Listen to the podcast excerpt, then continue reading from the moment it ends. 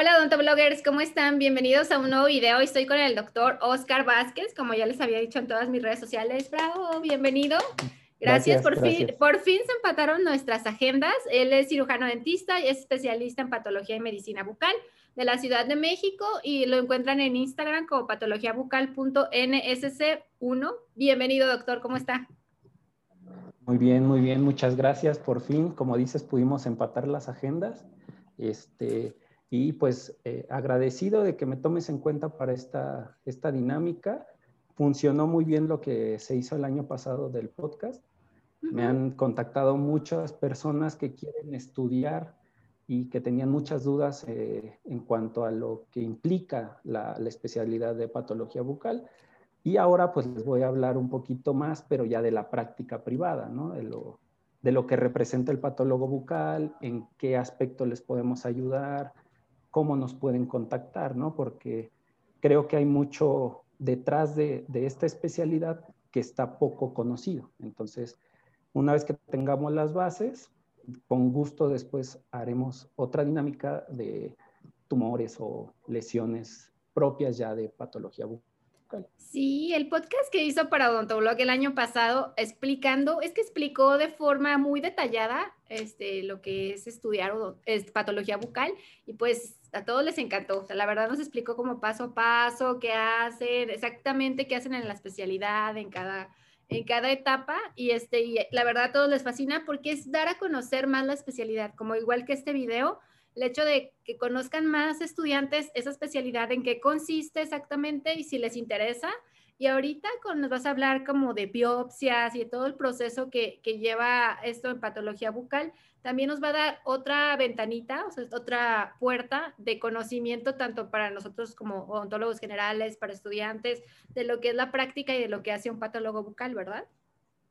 Exacto. Sí, ese, ese es el objetivo, de que conozcan más a fondo qué hacemos, porque generalmente pues ubican al patólogo como el que solo ve al microscopio, ¿no? Y pues es uno de nuestros grandes referentes, el ver en el microscopio, pero no, no es un todo, sino que hacemos muchas más cosas, apoyamos en la consulta diaria, eh, entre muchas otras cosas más, ¿no? Entonces, no nada más es ver al microscopio.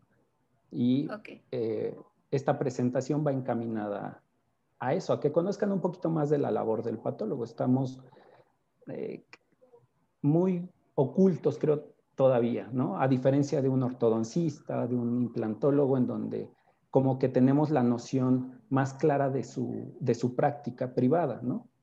Sin embargo, en el patólogo todavía quedan, creo yo, muchos baches.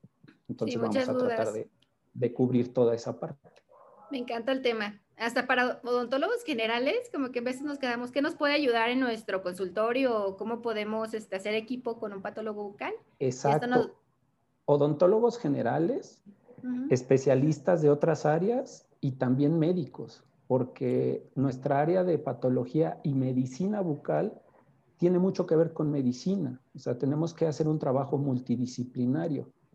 Eh, no vamos muy lejos. Ayer vi una paciente que requiere forzoso una interconsulta con reumatología, porque está desarrollando síndrome de Sjögren.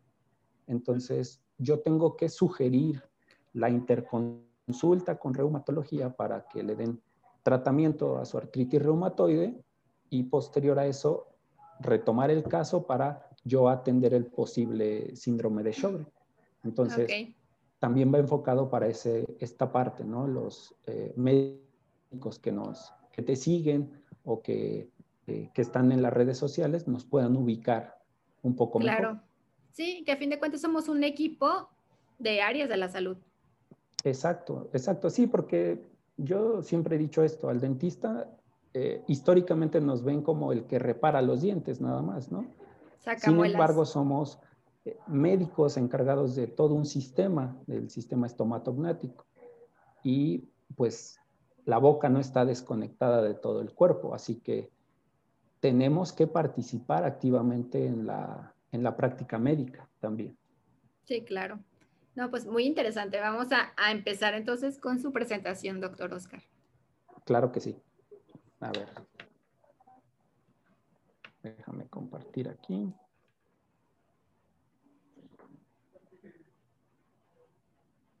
Muy bien. Sí se ve, ¿verdad? Sí. Ahí está. Muy bien. Este, bueno, ya, ya me presentaste, ya muchos, gracias al podcast, ya, ya me ubican. Eh, mi nombre es Oscar Gerardo Vázquez Mar, soy egresado de la Facultad de Odontología y mi, mi posgrado lo realicé ahí mismo en la unidad de, de, posgrado, valga la redundancia. ¿no? Y bueno, al patólogo generalmente nos tienen con una imagen medio friki, creo yo, o, al menos así nos, nos describen muchos de, mis colegas. Eh, de hecho, nuestra especialidad eh, va muy, muy de la mano con la anatomía patológica, que es una especialidad médica. Y entre el gremio de patólogos se hacen estas bromas de que somos seres así medio extraños, que estamos en el fondo de, un edificio al que no le da el sol, que somos medio frikis o en algunos casos hasta un tanto medio psicópatas, ¿no? El hecho de, cargar pedazos o fragmentos de tejido de, una, de, un ser vivo se hace medio, medio extraño, ¿no? Entonces, eh, sí, podemos ser un poco curaños tal vez, pero esta plática va encaminada para que nos conozcan mejor, conozcan nuestra práctica y pues se quiten tal vez este, esta imagen que tienen de manera general de un, de un patólogo. Así que, bueno, ¿cuál es el rol del patólogo bucal en, odontología? Eh, clásicamente, como mencionábamos al principio, se cree que el patólogo se la va a pasar pues viendo en el microscopio. Y pues esto no es del todo cierto. Sí es una parte representativa, representativa pero no es, no es lo único que hacemos. ¿Cómo les podemos apoyar, apoyar en su consulta? Pues orientándolos. Siempre es, es uno de los roles principales eh, en los que podemos ayudar tanto a dentistas generales y a otros especialistas llámese de cualquier especialidad, ortodoncia, implanto, periodoncia. Trabajamos más eh, cercanos con cirugía maxilofacial por el tipo de, área, pero sin duda eh, te puede llegar un caso a ti, colega ortodoncista, te puede llegar un caso a ti, colega odontopediatra, que requiera eh, el apoyo y el trabajo en conjunto con un, con un patólogo bucal. No porque les vayamos a resolver tal vez a la primera el caso, sino que nuestro enfoque como especialistas nos va a, dar una mejor ruta de tratamiento, quizá una mejor ruta de abordaje, por esta parte en donde nuestro enfoque es más especializado a, esas patologías. Entonces, eh, yo seleccioné tres rubros en donde creo que somos eh, partícipes de manera activa en la práctica odontológica diaria, que es la realización de una historia clínica, la realización de biopsias y aparte el diagnóstico histopatológico. ¿Por qué en la historia clínica? Porque muchas veces me ha tocado que eh, me, remiten algún caso y las preguntas que les eh, realizan a los pacientes no es que estén mal, sino que no le dan el enfoque como, como se lo vamos a dar nosotros como patólogos.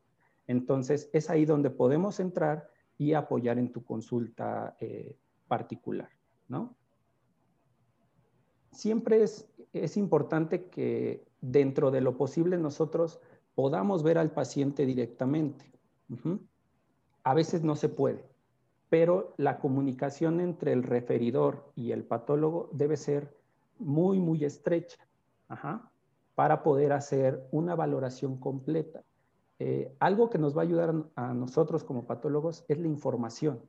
Por eso el primer rubro para mí, de los que son más importantes, es la historia clínica.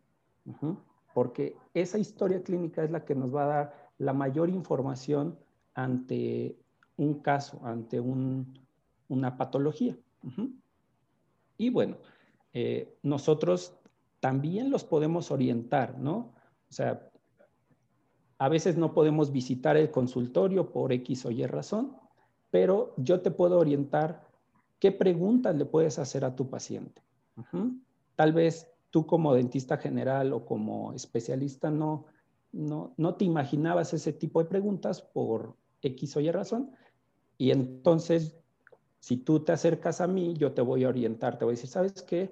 Necesito que le preguntes de manera primordial antecedentes, signos y síntomas, tiempo de evolución, que serían eh, preguntas que nos van a dar un panorama muy, muy específico. Además de lo que tú puedas observar en tu paciente y en este caso eh, hacer todas las técnicas de la exploración clínica, que en este caso en boca usamos mucho palpación. Es muy importante que cuando nos refieren un caso a nosotros, nos describan todo, textura, si se siente blando, si se siente fluctuante, si sangraba la palpación, si era doloroso a la palpación, todo. O sea, no deben de escatimar en, describir el, caso al que se están enfrentando. Y bueno, si tienen dudas, lo más recomendable es que se acerquen a un patólogo para que nosotros les podamos orientar, ya sea a la distancia o de preferencia que nosotros podamos visitar al, consultorio y revisar al paciente, ¿no? Claro que a veces, pues no se puede, a lo mejor tú lo sabes, ¿no? Requieres a veces que visite el especialista a tus pacientes en el consultorio, ya te habrá pasado. Sí. Muy bien. Pero también hay Además de la historia clínica, Ajá, también hay pacientes que no podemos revisar y que nosotros nada más les enviamos la biopsia, ¿no? Exacto, esa es otra de las cosas que nos pasan, ¿no? Que, que solo nos remiten la biopsia. Ahorita hablaremos más adelante de esa parte. Pero te digo, lo ideal, yo sé que es muy difícil que suceda esto, pero lo ideal es que estemos muy, muy cercanos al caso desde el principio, desde la historia clínica porque así nosotros vamos recabando información que nos va a permitir eh, un diagnóstico más, más certero. Habrá casos que no lo requieran tanto, hay casos sencillos en la práctica diaria, que no requieren como tanto detalle, pero hay otros que sí son complicados. Y es ahí donde recalco la, la importancia de que nosotros podamos estar cercanos al caso clínico, desde la elaboración de la, historia clínica. ¿vale? Y bueno, si no podemos estar de manera presencial, sí que nos soliciten la ayuda para eh, orientarlos, aunque sea a la, distancia, ¿no? Y aprovechando que ahorita está de moda esto de, las atenciones a distancia, ¿no? Se puso muy, muy en auge. las videoconsultas. Exacto, exacto. Pero no es lo mismo que te platiquen una historia clínica a que tú lo estés viendo en vivo. Te, da un mejor panorama. Y te digo, no es porque se realice mal, sino que nosotros tenemos el enfoque de patología. Y eso es lo que falta a veces en la realización de las, de las valoraciones y de las historias clínicas. Sí, también hice un video con la doctora Yameli, que es patóloga, y ella me decía, por ejemplo, de, ok, cuando van a tomar ustedes las muestras, me mándenme fotos y yo les digo desde dónde me, importa a mí que tomen la muestra o qué contornos o yo los, o cómo, si no tienen alguna duda de cómo tomarla, yo les puedo decir. O sea, como que esa interconsulta que dices que es muy importante, desde que empiezas con el caso, estar con tu patólogo bucal de la mano. Exactamente, es muy, muy importante porque, te digo, nosotros le damos eh, el enfoque necesario para que el diagnóstico sea más sencillo de, obtener, ¿no? Y en este caso el beneficio no es para, no es ni para ti ni para mí como patólogo al final del día, sino para el paciente. Le evitamos pérdida de tiempo, pérdida de dinero, todo. Entonces, si hacemos las cosas eh, con una buena comunicación, la verdad es súper sencillo y ahorita te voy a poner unos, unos ejemplos que, que, traté. Este, bueno, otra cosa es en el apoyo de eh, eh, sugerirles qué tipo de auxiliar de diagnóstico requerimos. En patología bucal, eh, los más usados son los auxiliares de imagen. las radiografías, la tomografía, ultrasonidos, etcétera. Todos los tipos de estudio de imagen son básicos para, para el patólogo bucal. Y nosotros también podemos sugerir cuál va a ser el más indicado para cierto caso, ¿vale? ¿Por qué? Porque me ha pasado que muchas personas creen que con una panorámica vamos a diagnosticar, vamos a obtener un, diagnóstico definitivo quizá. Y no, esto es solo un auxiliar. Y a veces les he dicho a algunos referidores, oye, ¿sabes qué? Me gustaría una periapical de esta zona. Eh, pero ¿por qué, Porque si ya le mandé la, panorámica. Como el nombre lo dice, la panorámica nos da un panorama y la periapical nos va a dar algo más específico, ¿vale? Entonces, ahí también entramos nosotros como patólogos. ¿Qué estudio me sugieres? Ah, pues mira, para este tipo de lesión, creo que con una eh, radiografía periapical es más que suficiente. O sabes qué, tómale la periapical, una oclusal, o ya en caso extremo, pues vamos a usar una tomografía, ¿no? Pero va a depender de la valoración o de cómo nos describan el caso clínico, ¿vale? Y vuelvo a lo mismo, le vamos a evitar gastos innecesarios al, paciente, ¿no? ¿Para qué le pido una tomografía si el paciente tiene una lesión eh, que a todas luces es reactiva, ¿no? Tal vez ahí podamos entrar en debate porque ya depende del criterio de cada, de cada clínico de cada cirujano dentista. Pero desde nuestro punto de vista como especialista, yo, yo les, siempre les hago la sugerencia de qué estudio de imagen va a ser eh, mejor para cada, para cada caso. Aquí te pongo un ejemplo de, de, lo que podemos ver a nivel de una panorámica en una lesión. Esta era un granuloma periapical. A veces necesitamos forzosamente una periapical para delimitar bien y darnos una mejor idea de cómo está estructurada una lesión, en este caso asociada a, este molar. Vemos los contrastes, nos da otro panorama muy distinto. Una radiografía oclusal que se va a usar también para ciertas patologías, por ejemplo, para las que causan expansión de corticales, o para diversas zonas anatómicas. También depende mucho de eso, ¿no? De qué zona anatómica estemos eh, abordando. Aquí vemos una lesión radiolúcida, bien delimitada, etc. Para este caso en específico, nos servía mucho más la oclusal que una periapical, por ejemplo. En una panorámica no se veía. Y te lo digo porque tengo todas las proyecciones. Se le pidió panorámica, periapical hasta que le tomaron la oclusal fue la que nos dio un mejor panorama de la lesión, ¿vale? Entonces, reduces tiempos, gastos, etc.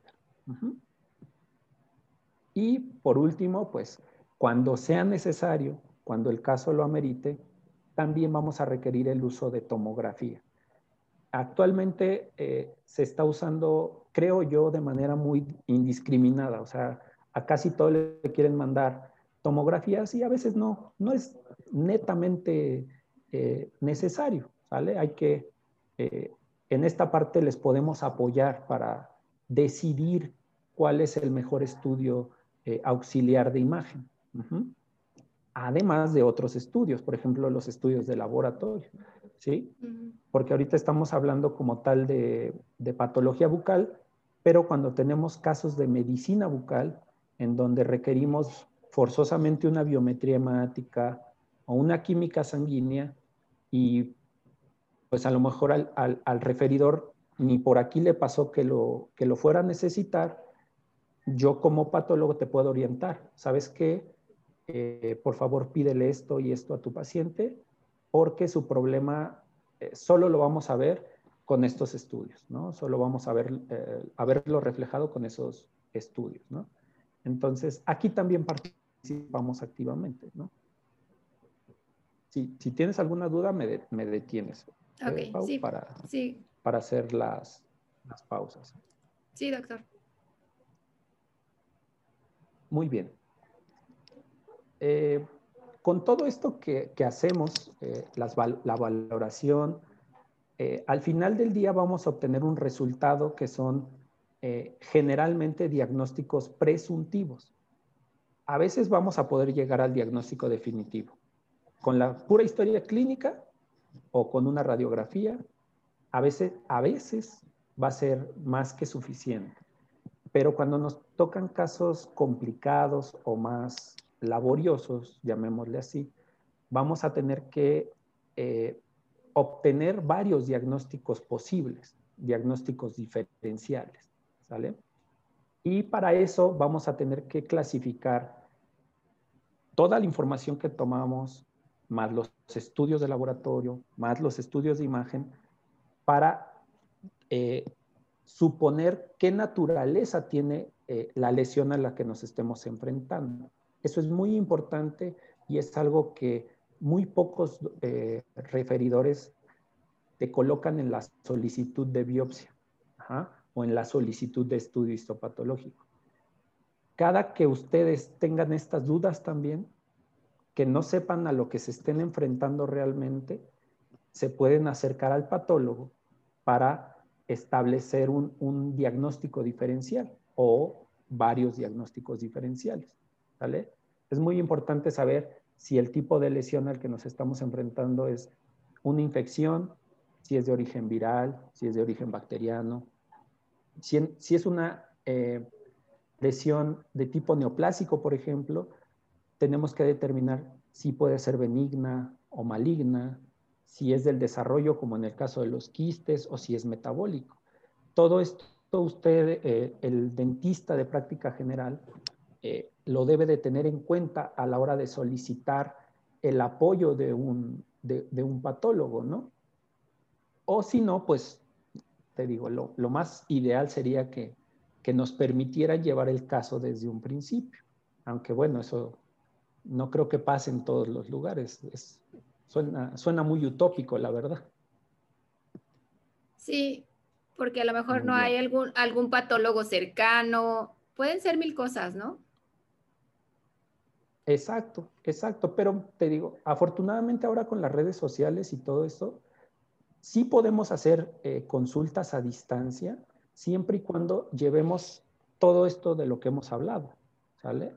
Entonces, si tú desde un principio me contactas y tienes muchas dudas con tu paciente, yo te voy a orientar con el objetivo de llegar a este punto, de darle una naturaleza a esa lesión. ¿vale? Vamos a trabajar de la mano y vas a estar más segura en, en tú con tu paciente y yo voy a estar más seguro con el diagnóstico que voy a obtener. ¿vale? Entonces, es beneficio para todos, la verdad, este, este trabajo en conjunto. Y como te mencionaba al principio, son parte del protocolo que debemos de seguir. ¿no? A veces nos queremos saltar los pasos, obtener el resultado un poquito más rápido, pero es como cuando pones una resina. Si te saltas la parte del adhesivo, pues no te va a quedar la resina como tú esperabas, ¿no? A lo mejor Chicle, chicle pega, pero aquí se corre el mismo riesgo, ¿no? si no llevamos este, este protocolo, estos pasos, nos puede causar más conflicto sacar un diagnóstico. Entonces, pues, por eso trato de hacer hincapié en que si tienen dudas, no hay más que acercarse a alguien y pedir eh, eh, apoyo, ¿no? Orientación. Sí, se vale pedir ayuda. No todos sabemos todo. Exacto, nunca, nunca lo vamos a saber todo. Bueno, fuera. Muy bien. La parte principal por la cual nos ubican, pues es cuando vas a tomar una biopsia y a quién le vas a enviar esa biopsia, ¿sale? Pero en todo esto, todo este mm, tema que implica eh, biopsia, nosotros también podemos participar activamente de dos formas. La podemos tomar directamente como patólogos, tenemos cierta preparación para ciertos casos, claro. O la otra parte en la que podemos apoyar es nuevamente orientarte a cómo eh, conseguir una biopsia de manera adecuada. Para eso debemos de tener todo lo que hemos mencionado. Ya con toda esa información, nosotros vamos a decidir si vamos a hacer eh, biopsia incisional o biopsia excisional, ¿vale? Pero dependemos 100% de toda la información previa. Porque nos podemos meter aquí en, en ciertos problemas, ¿no? Si no hacemos una buena valoración de las lesiones. Imagínate que quitamos algo que nos pareció benigno y resultó ser maligno. Entramos ya en un, eh, en un conflicto, ¿no? Entonces siempre hay que estar bien asesorados, no solo con el patólogo, sino con la gente que va a operar, que en este caso lo más indicado es que lo haga cirujano maxilofacial, un periodoncista o eh, se puede realizar, un cirujano dentista general puede realizar una biopsia, siempre y cuando esté bien orientado, que tenga los conocimientos y las habilidades eh, manuales para hacer la biopsia.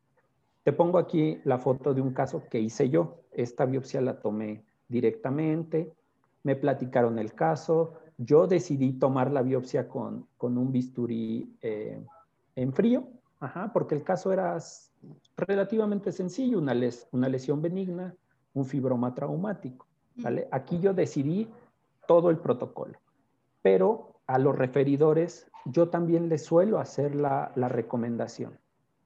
Te pongo un ejemplo. ¿Por qué no la quité con punch o por qué yo no recomendaría eh, quitar eh, esta biopsia con, con ese instrumento? Porque la mucosa del carrillo es móvil. Si yo intento quitarla con el punch, se me va a desplazar, voy a desgarrar el tejido, aparte de que voy a lacerar al tejido sano, corro el riesgo de eh, lacerar también la biopsia, la muestra, vaya. Y entonces, si yo lastimo el tejido, eso nos puede interferir en el estudio histopatológico. Así que eh, aquí depende mucho de los criterios, ¿no? Pero yo les hago una recomendación. ¿Sabes qué? Eh, si es una zona, por ejemplo, del paladar, paladar duro, sin problema la pueden quitar con un punch. Es más fácil, a diferencia del bisturí en frío. O va a haber lesiones que sean, por ejemplo, de carácter vascular, donde forzosamente necesitamos el electrobisturí o el láser para evitar la hemorragia. Y te digo, todo va de la mano en esta comunicación en donde yo le sugiero. Claro que al final depende del operador, con lo que más se acomode, con lo que esté acostumbrado, siempre y cuando nos ayude a obtener una biopsia de manera correcta. Eso es lo que busca el patólogo, que la biopsia esté bien tomada para que el estudio histopatológico no nos muestre tantos, eh, tantas irregularidades. sí, Por ejemplo, lo, lo, que queda... Dime, dime. Ah, y ya ustedes deciden, o sea, ustedes nos, nos pueden asesorar de si tomar nada más de la muestra o tomar tejido y aparte tejido sano. O sea, ya ustedes, depende el caso, es lo que nos determinan, ¿verdad? Exactamente. Por ejemplo, aquí, con las características que vemos en esta imagen, pues lo más indicado es tomar toda la muestra, o sea, hacer una biopsia de tipo excisional. ¿Por qué? Porque es una lesión de tipo benigno. Eh, teníamos en la historia clínica que la paciente se estaba mordiendo frecuentemente esa zona. Entonces, pues todo nos indicaba que era algo reactivo. La podemos quitar completa sin ningún problema. ¿Y Pero todos te pongo otros ejemplos. ¿Todos los casos de biopsia todos los casos tenemos que mandar muestra. Depende del diagnóstico, volviendo al inicio. Depende de la, de la, valoración previa de tus auxiliares, de tu historia clínica. No todas las lesiones las tenemos que eh, llegar a, la biopsia. Por eso te digo, al principio insistí mucho en la parte de la valoración previa, ¿sí? porque a veces también se toma de manera muy indiscriminada la biopsia y pues lejos de provocarle un bien al paciente, lo terminamos lastimando mucho más de, lo, debido. Así que precisamente por eso la, comunicación es importante. yo, yo siempre trato de ser muy objetivo con los casos y decirte cuándo sí se debe de tomar biopsia y cuándo no la, no la amerita. Aquí te voy a poner otros casos que, que sí ameritaban eh, claramente biopsia. O sea, cuando te encuentras algo así en boca, es un hecho que necesitas biopsia. Pero lo importante es saber qué tipo de biopsia vas a tomar. Tienes que valorarlo. Aquí tuve la oportunidad de llevar el caso eh, muy de cerca. De hecho, yo estuve en la toma de la biopsia, la tomé con eh, mi colega, el doctor Adrián Flores, que trabaja aquí conmigo en el consultorio. Eh, yo estuve ahí en el, consultorio. También tomamos una radiografía para estar seguros que esa biopsia no estuviera afectando tejido óseo. Y como vemos aquí, pues sí, tenía muchos factores, como este diente fracturado, aquí con, eh, con caries, eh, enfermedad periodontal, un resto radicular, pero nos damos cuenta que toda la integridad del hueso está intacta. Así que eso nos da eh, libertad de pensar en una biopsia de tipo excisional. Si esto hubiera estado dentro de hueso, hubiera cambiado totalmente la percepción. ¿De acuerdo? Entonces, como nos dio la confianza y ya con los estudios auxiliares sabemos que la podemos quitar de manera eh, excisional, yo fui con el doctor, yo no hago extracciones, yo no hago, eh, la verdad no, no me siento con la habilidad suficiente para hacer extracciones, cortar hueso, etcétera. O sea, no. El doctor, sin embargo, él tiene la habilidad, él realizó las extracciones pero yo estuve presente para quitar la lesión lo más intacta posible. Haz de cuenta que yo lo iba eh, guiando de cómo me gustaría a mí que tomaran la biopsia. Y como estuve de manera presencial, pues la verdad fue bastante sencillo. Se quitaron los órganos dentarios que, que estaban asociados a la lesión. Quitamos la lesión la procesamos y llegamos al diagnóstico de una lesión de células gigantes. Aquí ya lo vemos histológicamente. Eso ya lo hice por mi parte en el laboratorio, etcétera.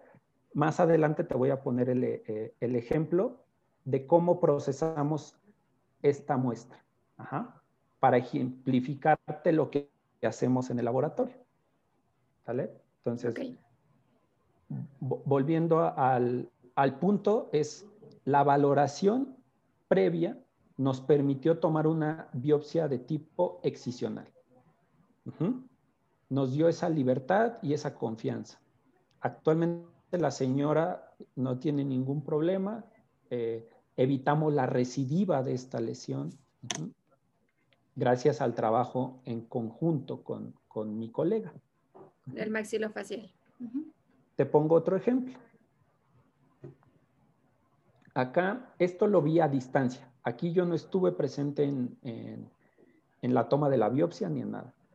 Pero el doctor eh, que me refirió el caso me hizo una descripción muy, muy, eh, muy buena, muy completa, de tal manera que me, que me dio el panorama para poderlo orientar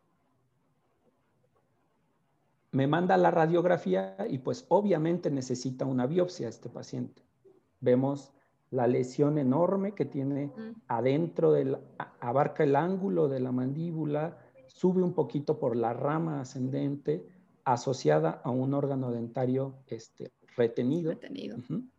Entonces, sí o sí, biopsia. Pero ¿de qué tipo? Aquí cambia. Aquí es una biopsia de tipo incisional. ¿Por qué incisional y por qué eh, no excisional? Porque la valoración radiográfica y la descripción clínica que me hizo el doctor me indicaba que esta lesión podía ser un queratoquiste. Los queratoquistes son, recidivan bastante si no los tratas adecuadamente. Entonces, si yo quiero estar seguro de que esto era un queratoquiste, primero debo de tomar un fragmento de tejido, procesarlo y una vez que tenemos el resultado, ahora sí hacer el abordaje que corresponda. Entonces, aquí cambia radicalmente.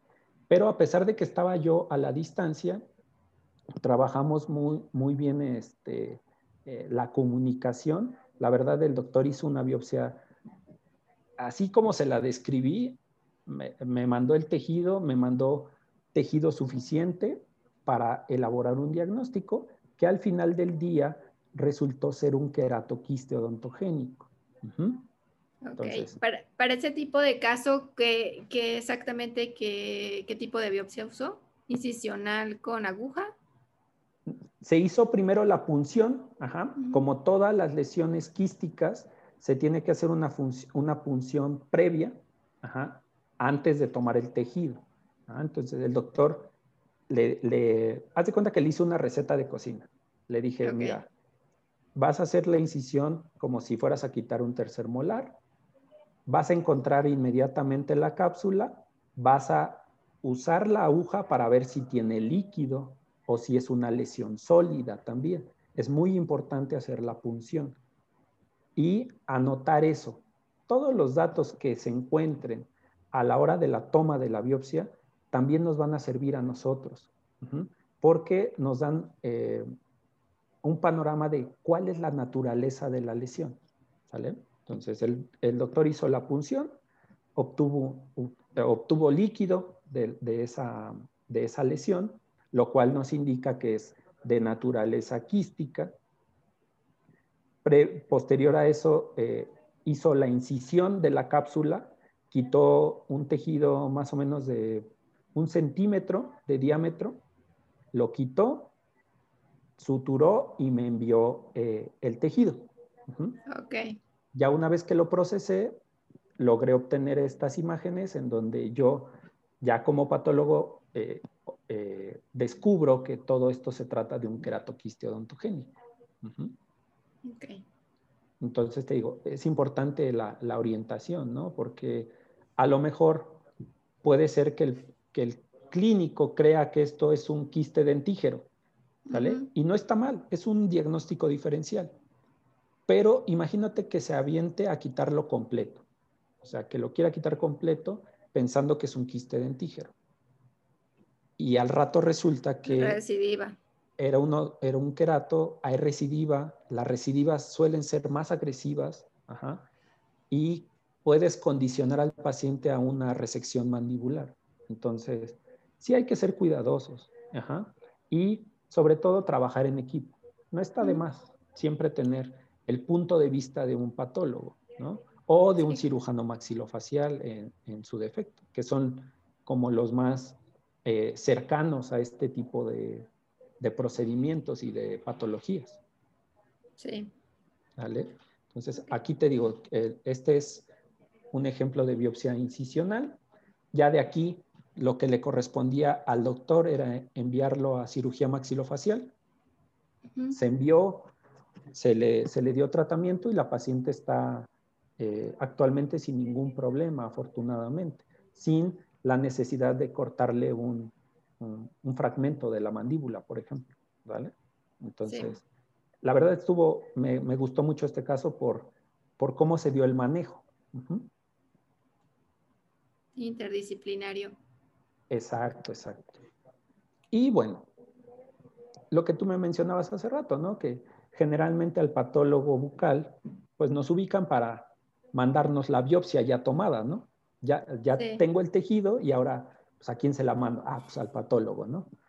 Pero aquí hay muchos baches y esto también es algo que, me he topado eh, con, con muchos referidores de cómo debo de conservar el tejido. Es muy importante y nosotros en patología parecemos discos rayados en que se utilice el formol al 10%.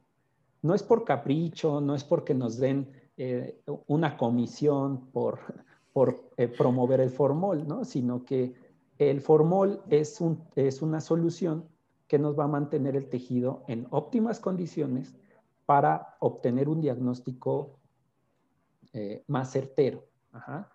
Si el tejido está bien conservado, eso significa que vamos a obtener laminillas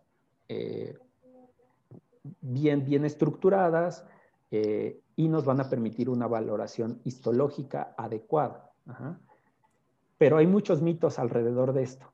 Me ha tocado escuchar que lo echan en solución salina, en agua, agua corriente, en leche, en, mezcal. Y yo así de, no. O sea, por Dios, si, si tienen mezcal, mejor envíenlo al patólogo. sí, la botella, porfa. Exacto, pero para nada, o sea, la única opción que yo suelo darle a los eh, referidores cuando no tienen formol a la mano es alcohol. O ya así muy, muy exagerado, el glutaraldehído. Pero solo puede estar un par de horas en esas soluciones. El tejido eh, se puede modificar y por lo tanto te puede modificar tu interpretación histológica. Entonces, eh, sí es importante que antes de tomar una biopsia ya tengamos el formol listo, así como cuando vamos a colocar nuestra eh, resina, debemos de tener listo el aislamiento absoluto, aquí debemos de tener el formol listo. ¿Dónde lo consigo? En un hospital pueden ir a pedir el formol, no se los venden, de hecho les pueden regalar eh, poquito formol. Y se puede comprar también, ¿no? Exacto, lo puedes comprar, tú lo puedes preparar porque el que te venden viene a una concentración de 37%. Si no lo diluyes, este, se te puede, eh, se le puede cambiar el pH con el paso del tiempo y vaya, se te puede ir descomponiendo más fácilmente. ¿Y cómo, cómo se diluye el 10? O sea, compro el de 35 y cómo lo diluyo, cómo lo hago al 10%. Son, eh, en este caso, pues, tienes que echar, son tres partes de, de agua por una de formol. Esa ah, es la, la, regla para diluir el, el, formol. Ok, y la muestra debe estar totalmente sumergida en formol, ¿verdad? Exacto, exacto. Entonces, si tú vas a pedir a un hospital, por ejemplo, y vas a tomar una biopsia de 12 centímetros de diámetro, claro que estoy exagerando, pero bueno, y te dan un frasquito con 10 mililitros, pues no te va a alcanzar para nada, ¿no? El chiste del formol es que cubra por completo el tejido. Entonces, también la valoración previa, la descripción de la lesión, te va a ayudar también a, decidir cuánto, cuánto formol vas a utilizar. Si en vas a tomar una... En formol dura muchísimo, ¿verdad? Sea, puedo tener mi muestra mucho Exacto. Las reglas de conservación del formol son sencillas, ya que lo preparaste de preferencia en un frasco ámbar, de color ámbar, para que la luz no le cause modificaciones y tenerlo en un lugar fresco y oscuro. Y esa botellita te puede durar años. O sea, no hay problema con que caduque o algo así. ¿Y la muestra? ¿Cuánto tiempo tengo para enviarla ya cuando está en fórmula? La muestra tienes pues alrededor de un par de horas, ¿sale? O sea, eh, la descomposición del tejido te va a comenzar por ahí de la alrededor de una hora, hora y media, ajá, después de que tomaste la biopsia. Recordemos que al momento de cortar, le quitamos el aporte sanguíneo, el tejido se empieza a necrosar, se empieza a echar a perder literalmente. Si esperamos mucho tiempo ah, para meterlo en formol, se nos va a descomponer. Y lo que queríamos ver en el microscopio ya no va a salir para nada. Así que, automáticamente quito mi muestra y la pongo en el frasco. Exacto, puede ser así lo que yo también recomiendo es enjuagar la muestra un poquito con agua eh, corriente, así de la, llave. Nada más hay que tener cuidado con las muestras, que no se les vaya a ir a la, a la tarja. La enjuagas para quitar el excedente de sangre y la colocas en tu frasquito de formol.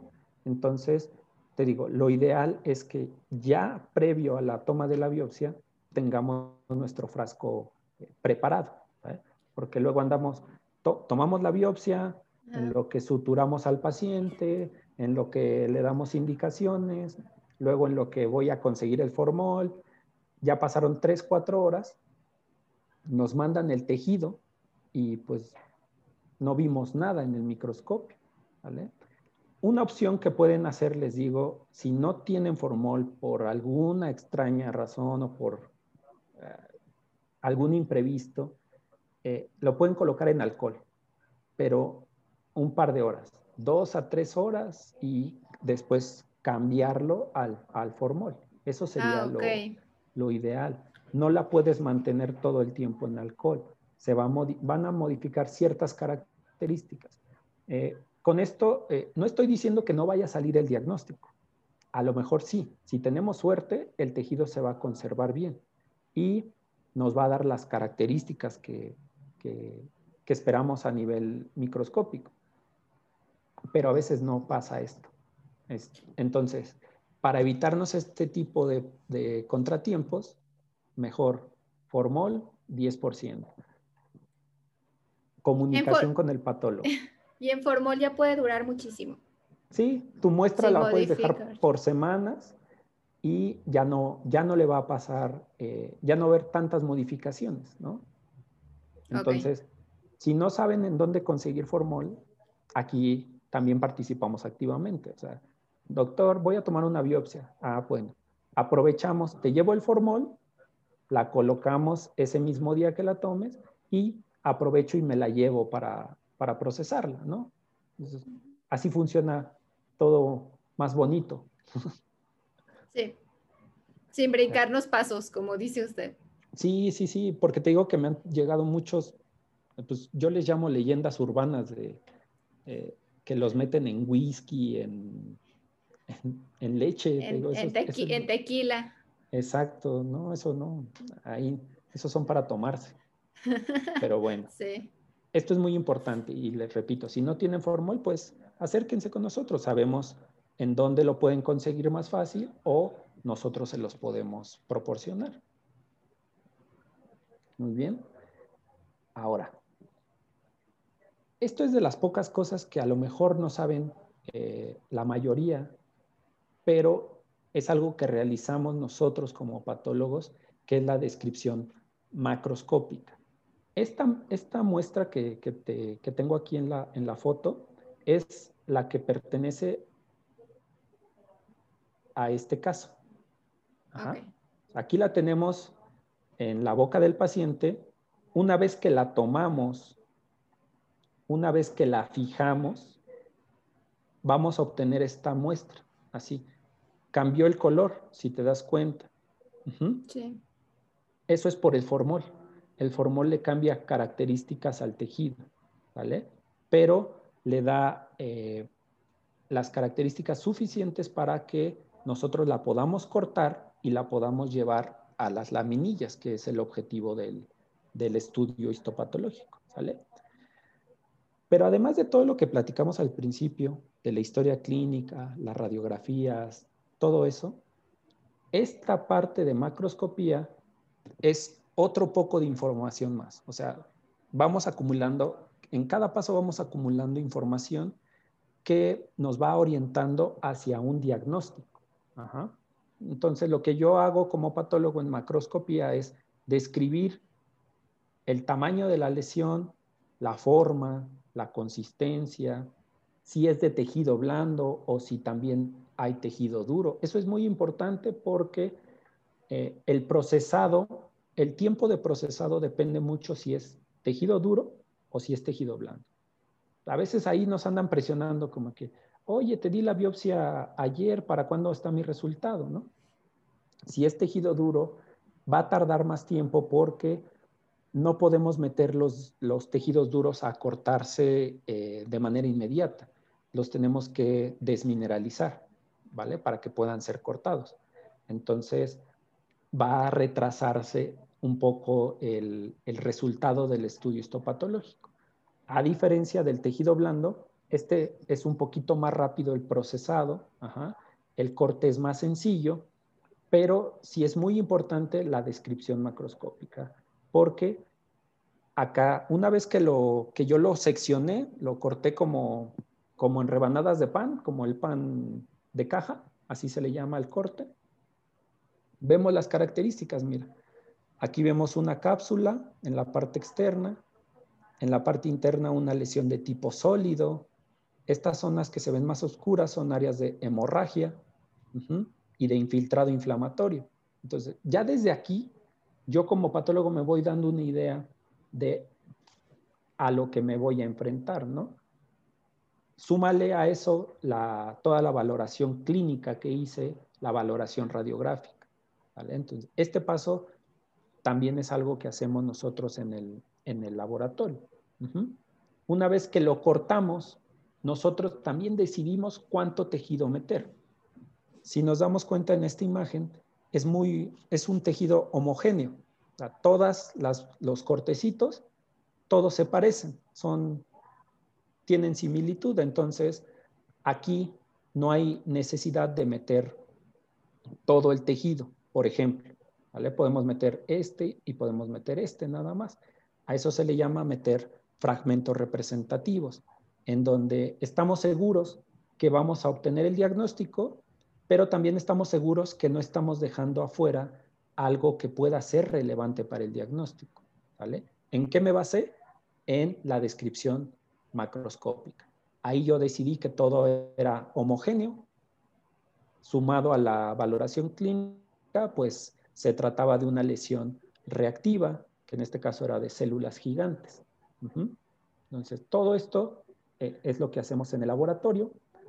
Te digo, aquí tenemos otro tipo de lesión. Esto es una hemimandibulectomía. Acá están los, los dientitos arriba. Y vemos esta super lesión. Esta la puse para ejemplificarte lo que decíamos, ¿no? Yo tengo que meter fragmentos representativos. No puedo meter todo el tejido porque sacaríamos 90 laminillas y sería, sería demasiado, ¿no? Entonces, ¿qué nos importa, por ejemplo, en este caso? Valorar que los bordes de la lesión, perdón, estén libres de, de, patología. ¿Cuál nos va a importar más? El borde posterior. Para ver que no hayan dejado células de, esta eh, neoplasia. Entonces, es importante esta valoración macroscópica. Áreas sólidas, áreas quísticas, que son estas áreas huecas, y si se dan cuenta, aquí tiene un diente. Mm. Ese diente fue el que provocó todo este, toda esta lesión. Los dientes retenidos. Exacto, los dientes retenidos. Que muchas personas no, los, no se los quieren sacar. Dicen, si no me duele, si no me por más Exacto. que les es, como Exacto, ¿no? Sí, siempre, siempre hay que recalcarle al paciente, pues ve, aquí estamos hablando de una, esto era una meloblastoma, era una lesión enorme, o sea, al grado de que le tuvieron que cortar la mitad de la mandíbula al paciente, ¿no? Y esto solo es, la, es una sección del, del tumor, ¿eh? O sea, sacamos como unas cinco rebanaditas así, eh, obviamente no metimos todo el tejido, metimos lo representativo, solo para obtener el diagnóstico y pues en este caso los bordes posteriores estaban libres de, neoplasia. Se hizo un, buen este, trabajo quirúrgico. Entonces, esto es algo de lo que no, eh, quizá la mayoría no sabe que hacemos nosotros también como, como patólogos. Ahí hacen equipo con el Maxi, el Maxi lo retiró todo eso y ya se los mandan a ustedes a hacerlo el procesamiento. Exacto. Esto es parte del procesado. Es muy importante para, te digo, obtener laminillas suficientes y laminillas eh, valorables para obtener un diagnóstico. No nada más es cortar por cortar, sino es, es como una búsqueda de, las porciones más, más representativas. Después ustedes las pasan a las laminillas de vidrio y las fijan y después van a microscopio. Primero se fija, que es este, esta parte del formol. Esto es la fijación. Después viene eh, la macroscopía, que es esta descripción macro de, la muestra, de la pieza quirúrgica. Después viene la inclusión, que es meter el tejido que seleccionamos en estas eh, cassettes. Aquí estos se llaman cassettes. Eh, estos cassettes los llenan con, bueno, primero sufren todo un procesado con, diferentes alcoholes para deshidratar el tejido y este, después de que lo deshidratan, le agregan parafina, que es como, la, como, hacen como un cubito de cera, en donde queda encapsulado el tejido. Eh, eso es con el objetivo, aquí está lo del procesamiento, aquí en estos eh, como botecitos se va metiendo eh, estas, estos cassettes, los van metiendo en estas soluciones, se deshidrata el tejido y obtenemos este cubito de cera o cubito de parafina. Esto le va a permitir al histotecnólogo cortar estas láminas que estás viendo aquí en la imagen, súper delgaditas, para poderlas ahora sí transportar a las laminillas de vidrio. Ajá. Ah, ok. Sí, es todo un proceso.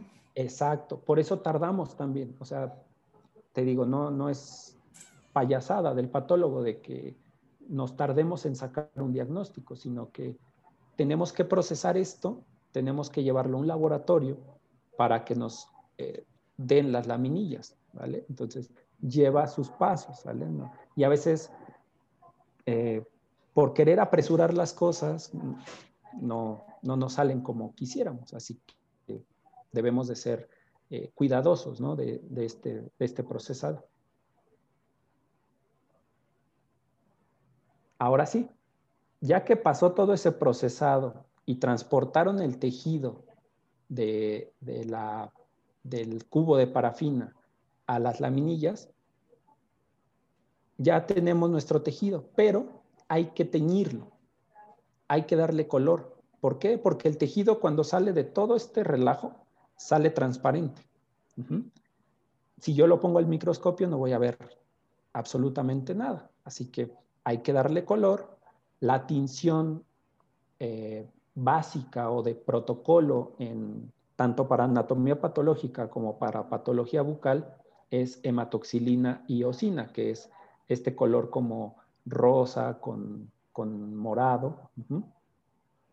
Es la tinción básica, aunque hay muchas más. O sea, podríamos hacer otro, otra dinámica de, y solo hablaríamos de tinciones. Pero la que nos va a permitir sacar un diagnóstico eh, en gran medida es esta tinción. ¿Sale? A veces no es suficiente.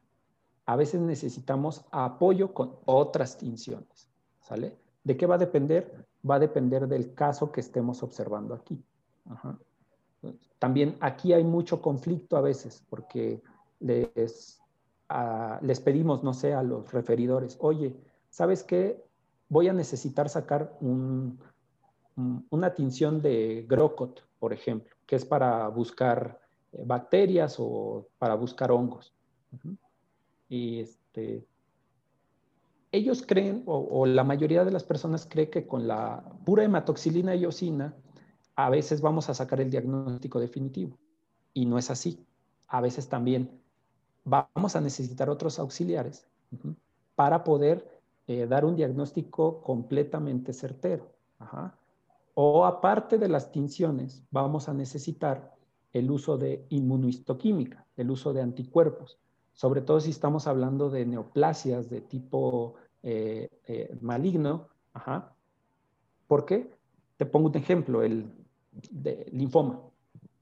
El linfoma sin problema, yo, yo te lo puedo diagnosticar con una tinción en H y E, sin problema pero tenemos como 20 tipos de linfoma. Linfomas B, linfomas T, linfomas NK, eh, etc. Hay como 20, 30 tipos.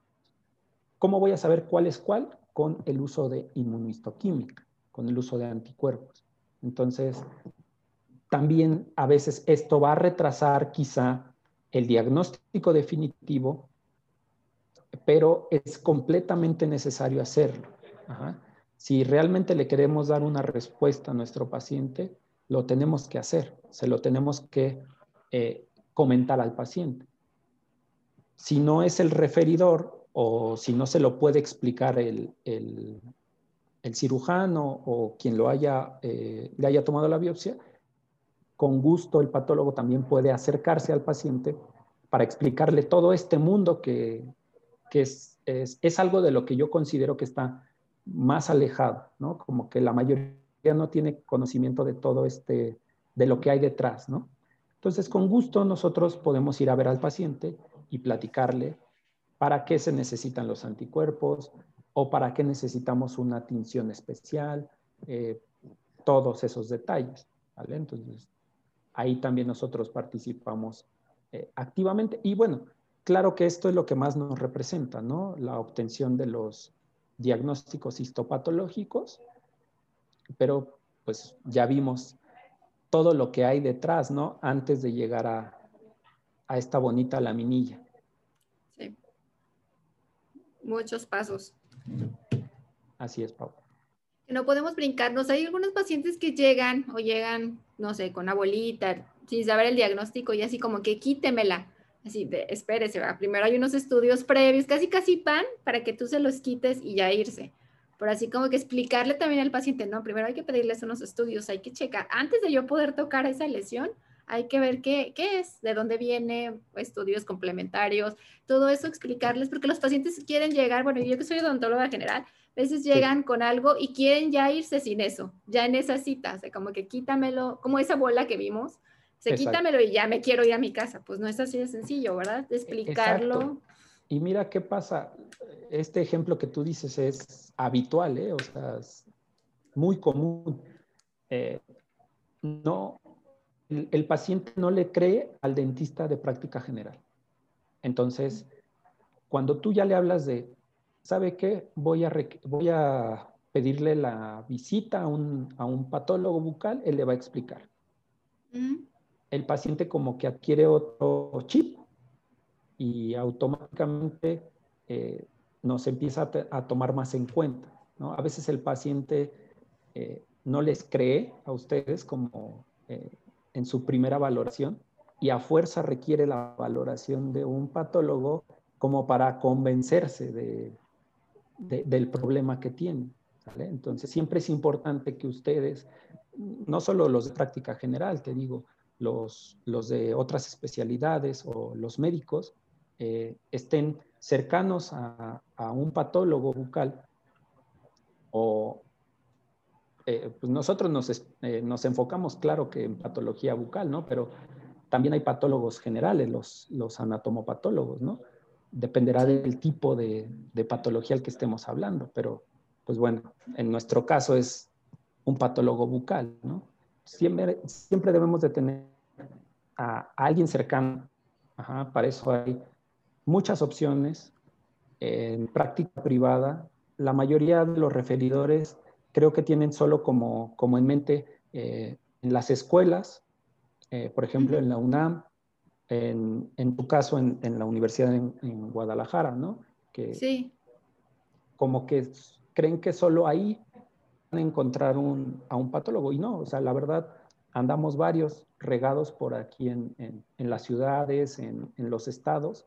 Somos poco conocidos quizá porque es una especialidad relativamente joven, relativamente poco explorada, pero siempre hay una opción, siempre hay una opción que, las, que les puede ayudar a convencer a un paciente, que les puede orientar a ustedes a, a llevar estos casos de manera adecuada. Entonces, nada más el chiste es conocer como la parte básica de patología y medicina bucal y ya después podrán buscar a sus, a sus este, patólogos de cabecera, ¿no? Yo aquí me di este, la, libertad, yo confío mucho en mi equipo de, compañeros porque trabajé con ellos en la especialidad. Entonces, si ustedes no conocen o a tus seguidores en Odontoblog, este, si no conocen a un patólogo bucal, habemos varios, por ejemplo, el doctor Eric, él trabaja en la zona de Toluca, la zona poniente de la Ciudad de México. Entonces, para la gente de Toluca que te sigue, con gusto, si, si quieren, yo les paso el contacto del doctor. La doctora Leonor está en Chiapas, ella vive en Comitán, entonces allá es bien escaso el patólogo bucal en el sureste del país. Entonces, con gusto igual, la doctora Leonor y el doctor Esteban, que también está en la Ciudad de México, y al, igual, al igual que yo. Este, esto te digo, es con el objetivo de que si no conocen a alguien, pues se sí, contáctenos. Ajá. ¿De qué zona? Y habemos más, o sea, puedo hablar de mis profesores, etcétera. Yo aquí los, eh, los, los, escogí a ellos porque muchos de los casos que, que, me llegan a mí los, los termino interconsultando con ellos, ¿no? O sea, los casos que ya me sacan así como de, híjole, esto, esto no sé qué es, me acerco con ellos porque pues dos cabezas piensan mejor que una, ¿vale? Y te digo, el objetivo es siempre darle una, una buena atención al paciente, un buen resultado, ¿no? Que sea eh, específico. Totalmente. Y ellos hacen lo mismo, ¿eh? O sea, si tienen un caso difícil, nos contactamos, lo, lo estudiamos y cada quien da su, su, opinión y eso nos facilita el trabajo. Entonces, siéntanse en confianza, te, te digo, eh, el patólogo no, como que todavía no se le concibe muy, muy bien dentro de la, de la odontología y pues espero que esta plática sirva para, para darles un mejor eh, enfoque de, de, lo que hacemos. Sí, y que cada vez hay más patólogos bucales en todo el país, en todo México, como que ya hay más. mencionaste a la, a la, doctora Yameli. Yameli. La doctora Yameli acá está en, en la Ciudad de México. Ella creo que también es de Chiapas, por ejemplo. Sí, Entonces, de hecho. Habemos varios. Ahí en Guadalajara hay buena escuela de patólogos. sí. De hecho, está, la maestría. Está la maestría, está el doctor Padilla. ¿Qué otra? Tengo también una doctora cerca, mm, no recuerdo el nombre, que también está muy cerca de mi consultorio y algunos casos también se, se los envío. Pero sí está el doctor Padilla, que es el encargado de la maestría en la UDG, también tiene su consultorio acá. O sea, en todas partes pueden encontrar, y en otros, en otros países, como hemos visto a la doctora Mariana Villarruel, ah, y a, otros patólogos, la doctora Leira, y muchos, en todos, en todos los países también pueden encontrar algún patólogo cercano que los pueda asesorar. Sí, siempre es bueno tener asesoría, o sea, no hay que tenerle miedo a decir no sé, porque a veces así nos va a pasar, ¿no? No lo podemos saber todo y vamos a necesitar el apoyo de alguien. Sí, y lo que yo siempre... Nuestra lo que yo siempre les, podemos ayudar. Sí, claro, nos va a dejar todas más sus datos. Yo siempre les digo como de, de odontólogo general a otros odontólogos generales que me ven o a estudiantes que están viendo este video, que siempre atendemos a nuestros pacientes, no hacemos a veces una buena historia clínica o no revisamos la mucosa, no revisamos lengua, no revisamos tejidos. Hay que tomarnos unos minutitos para cualquier lesión que a lo mejor el paciente nunca se ha visto, una lesión blanca, una lesión roja, cualquier zona que veamos diferente a la mucosa, analizarla y decirle al paciente, no dejarlo ir así. O sea, a lo mejor la única persona que lo va a explorar va a ser nosotros. Y si no encontramos algo que es asintomático para el paciente, referirlo. Si hay algo raro, si el paciente fuma y vemos alguna mancha, o sea, cualquier lesioncita, este, poderla derivar, pero nosotros somos como que de primera, de primera mano quien tenemos al paciente y tomarnos unos minutos para explorar muy bien la boca. Y cualquier lesioncita que no sepamos, ahí tenemos a un patólogo y remitirlos. El paciente no hay como las, pues la parte preventiva o cuando están en las primeras fases de una lesión que puede ser mejor tratada o retirada. Exacto, exacto. Tienes, tienes toda la razón. Es, es, necesario que, se haga una revisión bucal extensa. O sea, por mucha flojera que nos llegue a dar o lo que tú gustes, se tiene que hacer una exploración de tejidos blandos también, una exploración radiográfica también, porque a veces también nada más revisamos la superficie, pero no le pedimos al paciente una radiografía panorámica para ver cómo están sus, sus maxilares, su mandíbula. Entonces, siempre debemos de estar insistiendo en esta parte de la, de la valoración eh, por parte del, dentista de práctica general, que es el, la puerta de entrada. Entonces, si, algo se le escapa al dentista de práctica general, ya se cayó todo, ¿no? Y para, hablando de todas las especialidades, o sea, no nada más de, patología. Entonces, sí debemos de, de, concientizar un poquito más esto y, pues bueno, nosotros siempre vamos a estar eh, con la intención de ayudarlos, de, apoyarlos. Te digo, yo, eh, cada caso que me puedan consultar o, me pregunten, con gusto les puedo dar asesoría. O sea, no crean que vamos, van a llegar y los vamos a regañar o, va a ser un castigo de ¿por qué no revisaste esto? ¿Por qué no hiciste esto otro? ¿no? Al contrario, es, esto se trata de que aprendamos todos juntos. Así que siéntanse en confianza, eh, evítense eh, andar sufriendo eh, dolores de cabeza innecesarios mejor. Sí, somos un equipo, la verdad, siempre lo he dicho, y lo que no sabemos, también nosotros sabemos nuestros límites y en qué punto ya entra un especialista a ayudarnos. Exacto, sí, sí, muy importante saber cuándo debes de acudir a un especialista, ¿sale? Entonces te digo, ojalá esta, esta plática les, les dé un, un panorama de cuándo cuándo se pueden acercar, ¿no? Cuando ya ustedes detecten que es necesario eh, que el patólogo acuda a ver a, sus, a su paciente. Sí, o remitirlos directamente a su consultorio también. Ándale, ándale, ese es, otro. Te digo, eso sería lo ideal, ¿no? Porque así nosotros llevamos el caso, pero pues a veces no se puede. Y una de las características, bueno, al menos en mi caso yo, yo ando visitando varios consultorios nos podemos desplazar, o sea, no, no, no nos pesa, ¿no? Sí. ¿Nos va a dejar sus datos, doctor? Claro. Mira, aquí están eh, mis redes sociales y eh, mi correo electrónico, que es donde me pueden eh, consultar dudas en cuanto a, casos clínicos o dudas académicas también si tienen, o sea, dudas en en dónde buscar cierta información o, si necesitan algún contacto de otro patólogo. Si nos, si nos están siguiendo, por ejemplo, de Ciudad Juárez, pues conozco a los que eran mis, mis RMAs, que están en Ciudad Juárez, les puedo pasar el contacto, este, y así, o sea, o si estas redes sociales son para, para contacto. También si quieren mandarle algún caso, que revise algún caso, están en la Ciudad de México, tiene su consultorio en Ciudad de México, él también puede, puede acudir a su clínica o a su consultorio. Exacto, sí. O lo podemos eh, platicar a través de la red social, pero como ya vimos en la plática, debe ser una descripción muy, muy detallada para que sea una buena dinámica.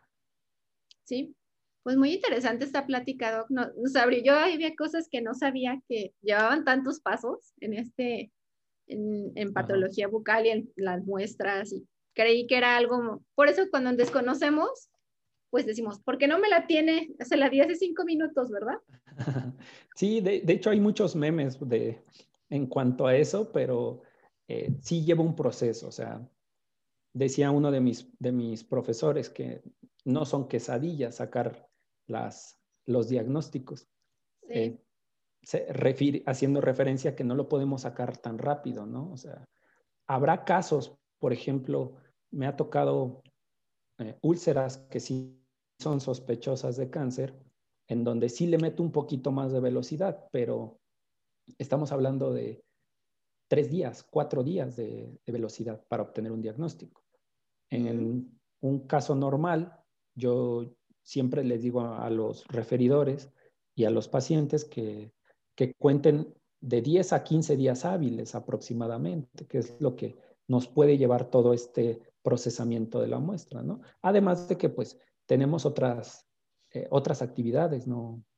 No nada más dedicarnos a, los tejidos, entonces... Y que no es la única muestra la de ellos, pues hay otras muestras esperando también. Exacto. Sí, te digo, no, no es regaño, sino como para que conozcan más a fondo todo lo que implica el estudio histopatológico, ¿no?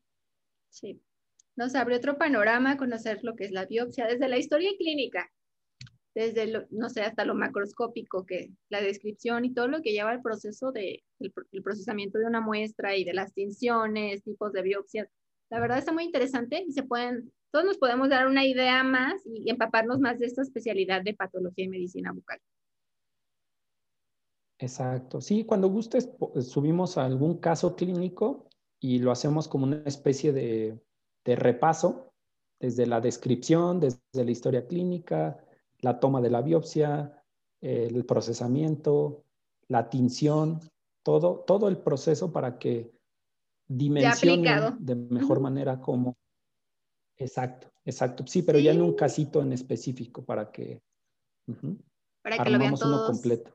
Sí, estaría genial, estaría genial. Exacto. póngamelo aquí en los comentarios del, del video también que nos pongan qué otros temas les gustaría que usted hablara o cualquier tema que les interesa de patología, aquí escríbanlo para que el doctor lo vea. Ándale, que, que escojan una, no sé, una lesión de la cual tengan duda, tal vez. Eh, yo, yo puedo proponerles algunas, es que ya tengo algunos casos ahí guardados. Entonces, tengo un caso de amiloidosis, por ejemplo. Podemos hablar sobre eso. Eh, ahí hablas, tienes que hablar de medicina bucal, se hizo biopsia, este, procesamiento de la muestra, usamos tinciones especiales, ah, varias cosas que, que, pueden ayudar ¿no? a, conocer eh, todo esto que vimos hoy, pero aplicado. Suena bien, ya, ya lo quiero grabar. Esperemos pronto tenerlo, que no pase un año y que podamos volverlo a tener aquí en el canal. Yo espero que, yo espero que no pase tanto tiempo. Sí, a veces pues andamos ocupados, yo, yo lo sé, pero siempre hay tiempito para esto. Ok, pues muchas gracias por su tiempo, por compartirnos siempre sus conocimientos y estar dispuesto siempre a hablar de estos temas y hacer más promoción a la, a la, especialidad. Que personas como ustedes son las que hacen que sea más notable y que sea de más auge público esta especialidad. Muchas gracias. No, de, de que a ti por, por abrir las, eh, la, la, la, puerta de tu, de tu blog para, para darnos a conocer realmente, porque sí, nos, nos hace falta eh, promocionar en el buen sentido de la palabra, o sea, no es como para, para lucrar, sino para que sepan qué, qué realizamos y eh, que pues dentro del mundo de odontología hay muchas otras cosas más que solo eh, resinas y cosas estéticas o, o, así, ¿no? Sí, sí, que también, también somos médicos.